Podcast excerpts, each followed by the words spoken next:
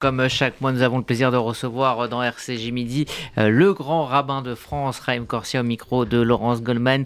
Euh, quelques petits problèmes euh, logistiques font que nous sommes par téléphone avec Raïm Corsia. Bonjour, monsieur le grand rabbin. Bonjour. Bonjour, on vous entend très bien et donc vous êtes au, micro de Laurence Goldman. Oui, bonjour monsieur le grand rabbin. L'actualité de ces derniers jours n'est pas très joyeuse. J'espère que vous allez nous insuffler un peu d'optimisme. On commence avec l'organisation sioniste mondiale qui publie cette semaine son rapport sur l'antisémitisme pour l'année 2022.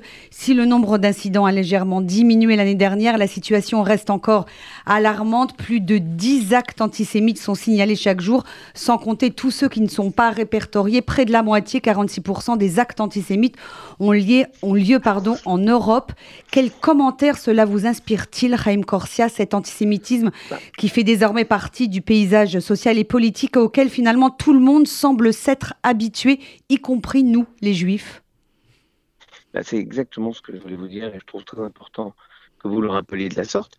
C'est-à-dire qu'au fond, on donne des chiffres. Alors les chiffres, il y a un bon, ils sont pas bons et on se dit c'est bien ou c'est pas bien. le simple fait d'avoir un seul acte antisémite, c'est insupportable. Que sur des, masses ou des volumes, on est sur des histoires, des personnes, des individus. On va fouer, nier, et tout cela est insupportable moi, mon principe, c'est de dire le combat, on ne doit jamais l'arrêter. On doit toujours le continuer. Et euh, ça dit simplement qu'il y a des changements de société à, construire. C'est-à-dire, il faut qu'il y ait mobilisation, par tous les services de l'État. Il y a des choses qu'on ne peut pas accepter, des choses qu'on ne mesure pas dans les actes d'antisémitisme, mais que moi j'attribue à de l'antisémitisme. Quand je vois, par exemple, dans les universités, euh, nos jeunes qui ont des soucis, et quand c'est de manière récurrente dans telle ou telle université, faut arrêter de me dire que c'est parce qu'on ne peut pas euh, organiser les, examens différemment. C'est qu'il y a bien une volonté de certains de considérer que euh, euh, ben, j'ai du mal à accepter qu'on soit juif, pratiquant, j'entends pratiquant, dans le système scolaire de telle ou telle université. Vous m'expliquer pourquoi Paris Cité c'est si compliqué en LAS, par exemple, alors que j'arrive avec d'autres universités à expliquer les choses. On n'arrive pas dans cette université. Donc ça, pour moi, c'est, en tout cas, ça ressemble fortement à euh, quelque chose qui ressemblerait oui, à de l'antisémitisme, disons le mot. Les mots sont forts, monsieur le grand rabbin.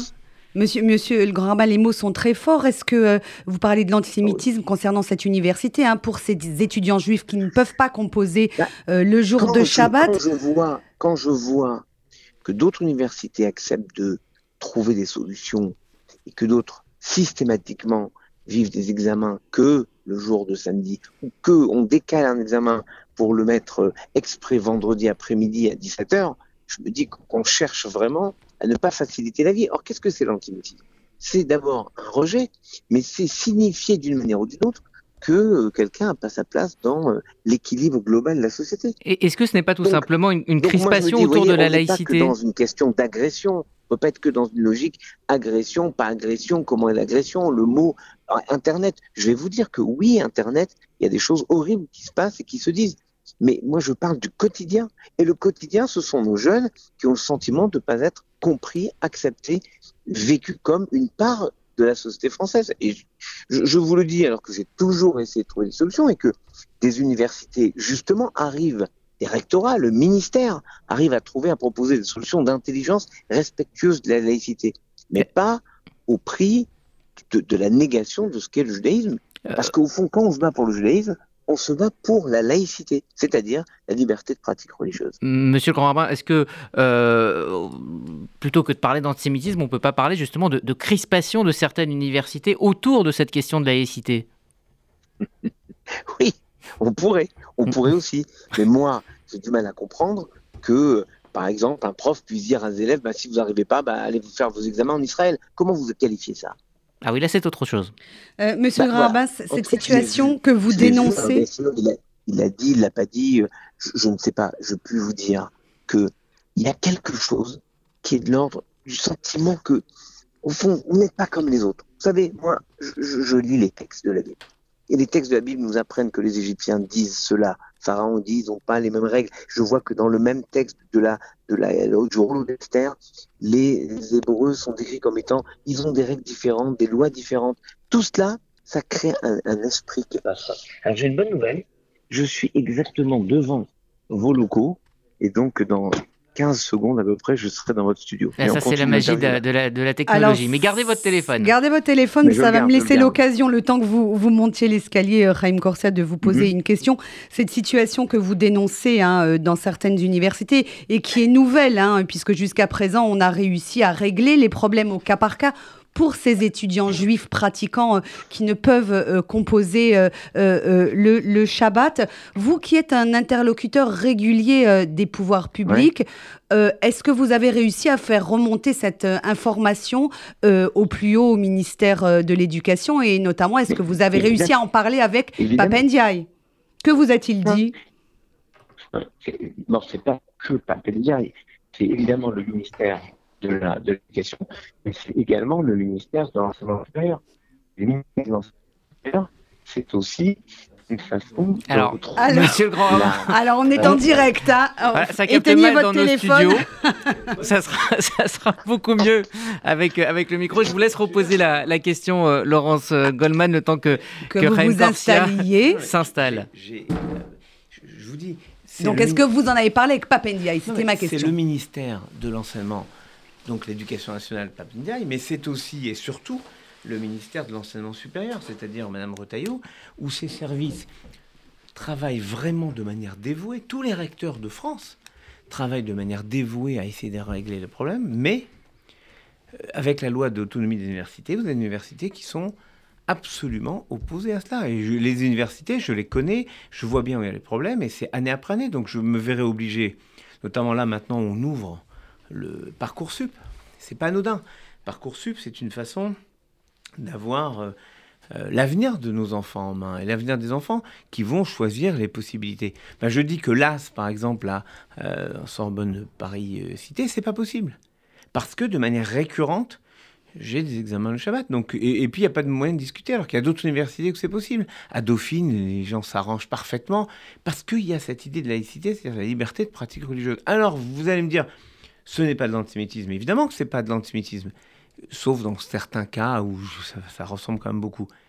Mais globalement, moi, il faut que j'ai cette responsabilité de dire aux jeunes, telle ou telle université, ce n'est pas possible.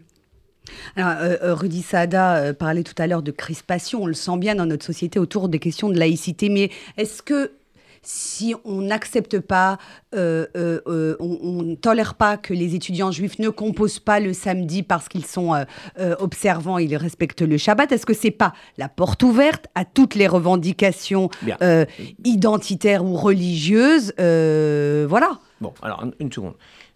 C'est un peu ça le problème, je pense. Votre question est perverse, mais malheureusement très juste. Malheureusement.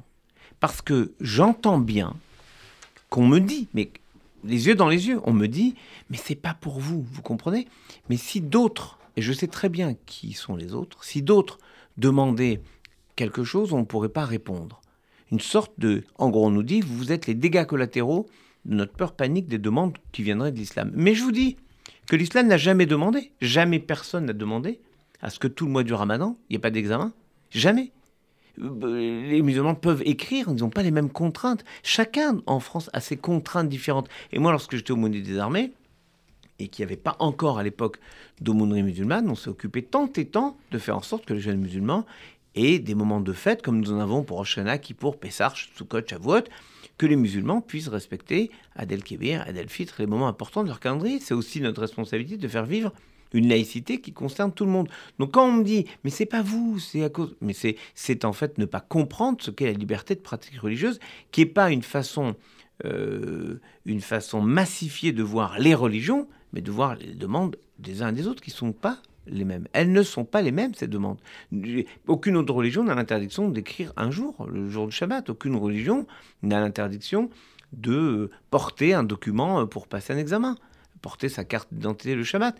Est-ce que vous imaginez qu'il y a des jeunes qui ont dû, juste pour ne pas avoir un zéro défaillant, qui ont dû, la semaine dernière, aller à l'examen, se, faire voir, montrer leurs leur documents, et, ils sont sortis. Ils n'ont pas composé, ils ont eu zéro mais pas défaillant. Et ensuite, ils ont dû dormir autour, chez des amis. C'est incroyable ces efforts qu'on impose à des jeunes qui doivent se construire et qui doivent faire confiance à la société parce que la société leur fait confiance. Et si on commence à, engager son parcours de jeunesse citoyen en étant dans un, état de défiance envers la société et que la société manifeste de la défiance envers vous, on ne construit pas des citoyens engagés, on construit des gens qui se vivent comme ne pas, comme étant n'étant pas la jeunesse, n'étant pas ce que doit incarner la jeunesse, c'est-à-dire une sorte de grande confiance, de, de lien intergénérationnel. Et moi, je vois cette rupture. Et quand les gens me disent, mais à notre époque, c'est sympa, à notre époque, il y avait d'autres types de demandes. Et c'est pour ça que votre question, elle touche vraiment là où ça fait mal. C'est qu'on nous dit, mais c'est pas vous. Est-ce que ça nous rassure de nous dire qu'on nous empêche de vivre notre foi parce que les uns ou les autres ont peur d'autres? Alors que ça se passe très bien. Et je peux vous dire, d'ailleurs, puisqu'on parle de ça, que par exemple, il y a une université qui est présidée par quelqu'un dont la religion est a priori euh, l'islam, même si je ne connais pas les engagements personnels des uns des autres, eh bien, je peux vous dire que c'est l'université où on comprend le mieux ces problématiques. Parce que la réalité, c'est que, alors qu'il y a d'autres universités, j'ai connu dans le passé, qui étaient présidées d'ailleurs par euh, quelqu'un euh, juif, et qui a dit, moi je ne veux pas donner à penser que j'avantage les uns les autres en fonction de ma religion. Alors que moi, je ne demande pas la religion de celui à qui je parle. Je demande juste le respect du principe sacro-saint pour moi de laïcité, c'est-à-dire de liberté, de pratique religieuse. Et comme j'arrive pas à voir ce qui a compliqué à comprendre dans liberté de pratique religieuse, je me dis que euh, ben, certains de nos étudiants qui vont faire leurs études à la Bocconi, à la Sapienza, à Londres Université, à New York, partout dans le monde, ben, n'ont peut-être pas complètement tort, parce que dans... Euh, Pardon de vous couper, monsieur rabbin, vous savez bien que notre laïcité à la française est un concept euh, qui nous est propre, formidable, et qu'il n'y a absolument pas le même système que celui Mais que dans dévoyé, le monde non, il est dévoyé, il est dévoyé Donc, vous ne pouvez pas comparer les universités américaines ou britanniques avec, avec ce qui se passe chez nous. Je compare tout système qui revendique comme le nôtre en France la liberté de pratique religieuse. Oui, c'est simple comme principe. Liberté Elle est remise en cause aujourd'hui, selon son Elle est remise en cause par certains qui refusent de voir que lorsque on empêche quelqu'un d'être ce qu'il est, il ne peut plus apporter ce qu'il est à la société. Et donc on veut normer les comportements. Je vous redis que c'est exactement, mais peut-être comme c'était au téléphone, je l'ai peut-être pas assez bien dit, c'est exactement ce que dit le, méchant Aman dans la Megillat Esther. Ils ont des règles compliquées, des d'ATM chonotes et leurs lois ne sont pas les mêmes que les nôtres. Bref, on n'a aucun intérêt à les garder. Voilà ce que dit Aman. Alors il envisage euh, de, les, de, les, exterminer tous. Grâce à Dieu, ça n'arrive pas. Mais le principe de considérer qu'il y a des gens qui ont un comportement différent est un principe euh, qui est très dangereux. Et je pense que tout l'esprit, le souffle de la République, c'est dire chacun dans sa différence est vital dans la construction de ce qu'est le génie de la France. Euh, vous étiez jusqu'à présent très discret hein, sur ces questions, ça se réglait au cas par cas. Vous avez décidé cette année de porter ce sujet euh, sur la place publique, mais est-ce que ça ne risque pas d'ouvrir la boîte de Pandore sur tous les sujets? Je pense par exemple, vous allez me dire que c'est pas la même chose, les cantines. Les menus halal dans les cantines, les menus cachers. Je, ne m'occupe pas de ça. ce que je, sais, c'est que lorsque j'étais rabbin de Reims, j'avais fait vous en, occupez quand même un peu pour les élèves qui mangent cachère. je m'étais occupé de faire en sorte que la cantine, enfin ce qu'on appelait la case des écoles, donc la cantine de toutes les écoles municipales, c'est-à-dire en gros euh, tout ce qui est euh, de l'ordre de, maternelle et primaire, il y ait la possibilité d'avoir les barquettes militaires qui sont les barquettes cachères. Mm. Donc en fait, avec un peu d'intelligence, c'est toujours la même chose. Avec un peu d'intelligence, on arrive à trouver des solutions. Et moi, je, je regrette que l'intelligence ne prenne pas le dessus. Oui, on pouvait organiser les choses, on pouvait faire des choses, et j'ai jamais crié victoire en disant on a réussi, on a fait. Il y a des choses formidables qui ont été faites quand il y a une volonté. Mais maintenant, avec donc cette loi compliquée de, liberté, d'autonomie des universités, eh ben, il y a des universités où c'est pas possible. Et il faut le dire à nos jeunes ne vous inscrivez pas dans ces universités dans parcoursup, c'est simple. Donc on, est dans de la discrimination. Non, non, non, pas du tout. Je vous dis. Euh, Mais enfin, alors, que, doit faire un cas concret un, élève de terminale qui veut s'inscrire vous, êtes, dans un magasin et on vous sert très mal. Est-ce que vous dites pas à votre cousine, votre soeur, votre ami ne va pas dans ce magasin? Alors moi, je vous dis, on traite très mal nos étudiants dans telle ou telle université. N'allons pas dans ces universités, c'est pas compliqué. Alors, il y a aussi le cas des prépas. hein. Euh, Oui. je, je pense à un exemple euh, que je connais bien, les prépas Matsup, Matspé, où euh, les devoirs sur table ont lieu systématiquement le samedi matin. Qu'est-ce que doivent faire les étudiants juifs? Renoncer Non, non, à des non, études supérieures de grandes écoles Dieu ne d'ingénieurs? À Dieu ne plaise, et il y a, grâce à Dieu, beaucoup d'étudiants pratiquants qui réussissent ces cursus d'élite et qui sont d'excellence et qui sont le résultat d'un travail d'abord de préparation des, des- jeunes euh, dans leur système scolaire, peu importe public ou privé, et ensuite de leur travail et de leur capacité à faire des efforts. Et moi j'aime cette idée que les fum tsaragra, comme le disent les maximes des pères, c'est en fonction des efforts qu'on produit que nous sommes récompensés. Et je vais vous dire, il y a euh, donc beaucoup de prépa où c'est parfaitement faisable, bah, y compris les, les très grandes écoles. Par le passé, j'avais réglé les choses à Louis le Grand, Henri IV, il n'y a pas de problème. On arrive à, à trouver. Alors, quand il y a un blocage, on discute de ce blocage, mais en, en gros, on arrive à trouver. Et je crois que, comme l'aurait dit Rétif de la Bretonne, le travail produit des inégalités justes. Alors, j'avais pas du tout prévu qu'on parle de ça ce matin, mais, mais c'est tellement passionnant que, que je continue. Moi, Euh, c'est ce que je voulais, voulais vous parler famille- de quelque chose de formidable. Alors, on va venir après. Juste je me- une je me question fais pratique. engueuler régulièrement et pas d'autres mots, mais j'adore quand elle m'engueule comme ça. Elle me rappelle un peu euh, ma copine, euh, Madame Kerenbaum. C'est euh, Jo- Jocelyne, qui est la, la, la leader, la figure de proue de Meilleur Panim euh, en France, les amis de Meilleur Panim France. Et Jocelyne me rappelle à quel point, finalement, nous, vous voyez les, les problèmes qu'on peut avoir, mais quand il y a des personnes qui ont un problème pour savoir qu'est-ce qu'ils vont manger le soir, qu'est-ce qu'ils vont manger le lendemain, comme le dit la, la fin du Deutéronome dans le chapitre 28, doit être le verset 67. Le matin, tu te diras qui me donnera un soir, et le soir qui me donnera un matin. Et on peut des fois changer la vie de quelqu'un en participant, en donnant. Je trouve que c'est incroyable de pouvoir s'arroger ce pouvoir ou de se nier cette possibilité de changer la vie de quelqu'un. Et je reviens à votre question. Quand on peut aider les jeunes à choisir les bonnes filières, faire les bons choix, des choix intelligents, où on récompense le travail, où on va pas se dire, comme j'ai pu le voir parfois, moi je vais travailler un an, deux ans, trois ans, et juste avant de passer un examen, je ne peux pas le faire, je suis obligé de changer de filière. Mais quel drame, quelle perte de confiance dans la société. On doit aider les jeunes à se construire, on ne doit pas les empêcher. Une société qui empêche les jeunes, quels qu'ils soient, de se construire, est une société qui ne garantit pas son avenir. Moi je me dis, comment garantir l'avenir? En s'occupant des autres. C'est ce que fait, alors pour les questions, voilà, avec la- l'appel national de la Tzedaka, par exemple, c'est ça. On prend en charge tous collectivement la, capacité à aider celles et ceux qui n'ont pas. On le fait. Meir Panim le fait en Israël sur des, thèmes vraiment euh, basiques, la nourriture, l'é- l'équipement d'une maison, euh, la formation professionnelle, enfin des choses qui sont parfois très euh, belles et vitales et qui nous paraissent tellement simples. Donc moi je me dis, des fois on se pose beaucoup de questions et, et au fond c'est tellement simple d'aider les gens, de faire du bien. Alors, juste pour, pour euh, conclure, il nous reste trois minutes. Combien de jeunes aujourd'hui sont concernés Parce que par Rudy cette situation parlante. Moi, on peut, moi c'est le réalisateur hein, qui décide. hein, je- Combien de jeunes sont concernés par cette situation que vous dénoncez aujourd'hui? Beaucoup trop. Vous avez une... Oui, j'ai j'ai un, j'ai un tableau sur moi qui est un tableau très précis avec les noms, les, les téléphones. Et, et puis en plus, je me Ah. fais, pardon, je me fais réprimander c'est à vous par qu'il faut s'adresser Non, moi, j'estime d'abord qu'il faut le faire au niveau local. C'est toujours plus pratique au niveau local. Les étudiants connaissent mieux leurs universités que moi. Après, moi, j'interviens dans un troisième niveau, parce qu'il y a des rabbins régionaux, locaux, qui connaissent les autorités. Ah, Parfois, on passe par euh, euh, un recteur qui lui parle de l'intérieur du système à, à d'autres. On essaye de, faire les choses. Mais moi, je, vois avec quelle parfois euh, virulence les, parents euh, m'appellent. Je les comprends, même si en réalité, je préfère parler aux étudiants qu'aux parents. Je trouve qu'il n'y a rien de pire que les parents qui considèrent que leur enfant est, infantilisé parce que euh, il est étudiant, ça, il est grand. Mais bon, je, conçois. Mais quand des fois je me fais insulter même par écrit, oralement, en me disant oui, vous avez rien fait, même quelqu'un qui m'écrit en me disant protégez vos relations. Je me dis, c'est ne pas voir cette débauche d'énergie que je, que, que je mets en œuvre sur cette question, et depuis des années, des dizaines d'années. Parce que euh, j'estime que c'est la seule façon de, de, de donner à croire, à espérer en ce qu'est la République.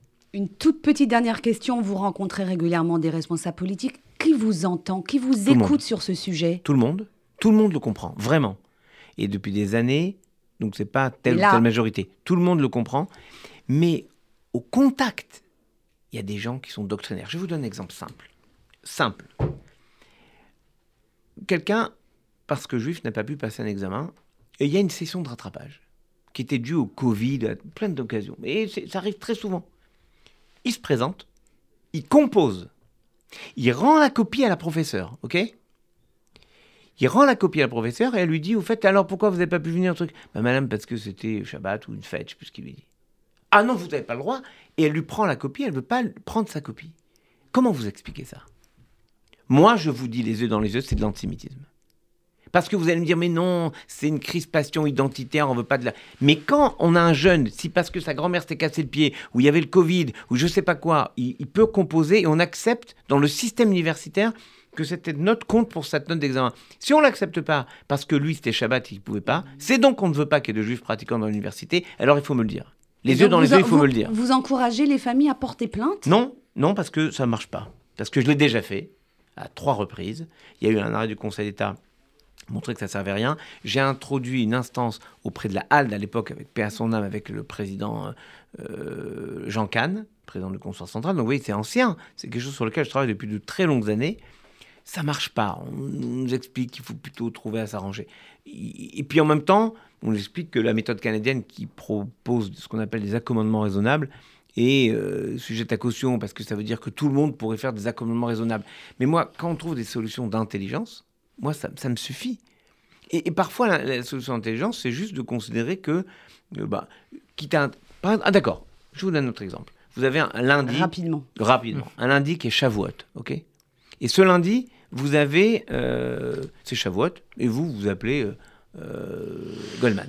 Ok C'est G, vous passez lundi ou mardi, au début de...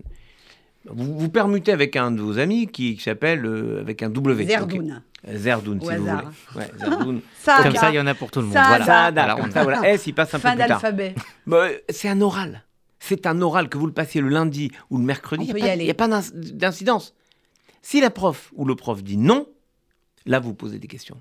Parce qu'il n'y a aucun, aucun changement. C'est un oral. C'est juste que vous arrivez en disant j'ai permuté avec un ami parce que moi, c'était la fête de Shavuot. Eh bien, il y a un problème. Et il faut que les profs, qui sont parfois doctrinaires, l'assument. Et, je vous dis, si je vous dis ça, c'est qu'on le constate bien euh, avec, avec euh, dans les ministères. Il y a parfois des raidissements inexplicables. Euh, donc quand c'est inexplicable, comme l'aurait dit la grande philosophe mère de Lille, citant sa grand-mère, quand il y a un flou, il y a un loup. Il y a un loup. Bah, en tout cas, on a été souple sur l'horaire. On a pris quelques minutes de plus. Merci. C'est parce que j'étais en colère et j'ai pas pu euh, partager avec vous d'autres réflexions qui étaient plus apaisantes. Mais je reviens. Pour la prochaine fois. Mais je reviens à ce que vous avez dit en ouverture. Malgré tous les problèmes, il faut avoir confiance parce que c'est ce que nous apprend euh, le judaïsme et c'est ce que peut instiller le judaïsme dans l'ensemble de la société. La plus grande, la plus belle des choses, c'est la vie.